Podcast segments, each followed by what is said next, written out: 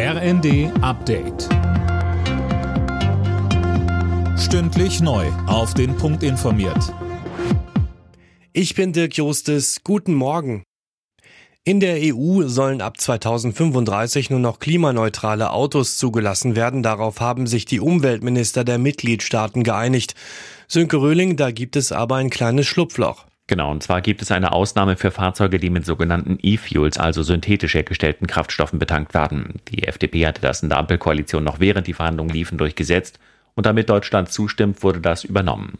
E-Fuels gelten als CO2-neutral, allerdings sind sie relativ unwirtschaftlich. Ob sie sich durchsetzen, bleibt also abzuwarten. Außerdem muss noch mit dem Europaparlament verhandelt werden. Das hatte nämlich das Aus für alle Verbrennungsmotoren gefordert. Die Türkei hat nun doch ihren Widerstand gegen den NATO-Beitritt Schwedens und Finnlands aufgegeben. Nachdem die beiden Länder zugesichert hatten, härter gegen die kurdische Arbeiterpartei PKK vorzugehen, lenkte Ankara ein. Vor dem heutigen NATO-Gipfel in Madrid zeigte sich Bundesaußenministerin Baerbock im ZDF erleichtert.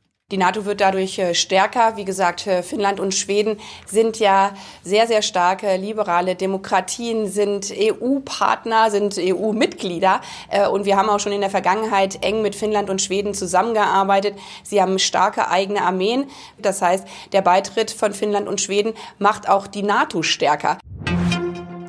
Die erste schwarz-grüne Koalition in Schleswig-Holstein steht kurz bevor. Ministerpräsident Günther soll heute noch im Kieler Landtag wiedergewählt werden. Der Schritt gilt als reine Formsache. CDU und Grüne haben genug Stimmen. Im Missbrauchsprozess gegen den R&B-Sänger R. Kelly wird heute das Strafmaß verkündet. Ihm drohen mehrere Jahre im Gefängnis bis hin zu lebenslänglich. Der 55-Jährige wurde bereits Ende September vom Bundesgericht in New York schuldig gesprochen. Alle Nachrichten auf rnd.de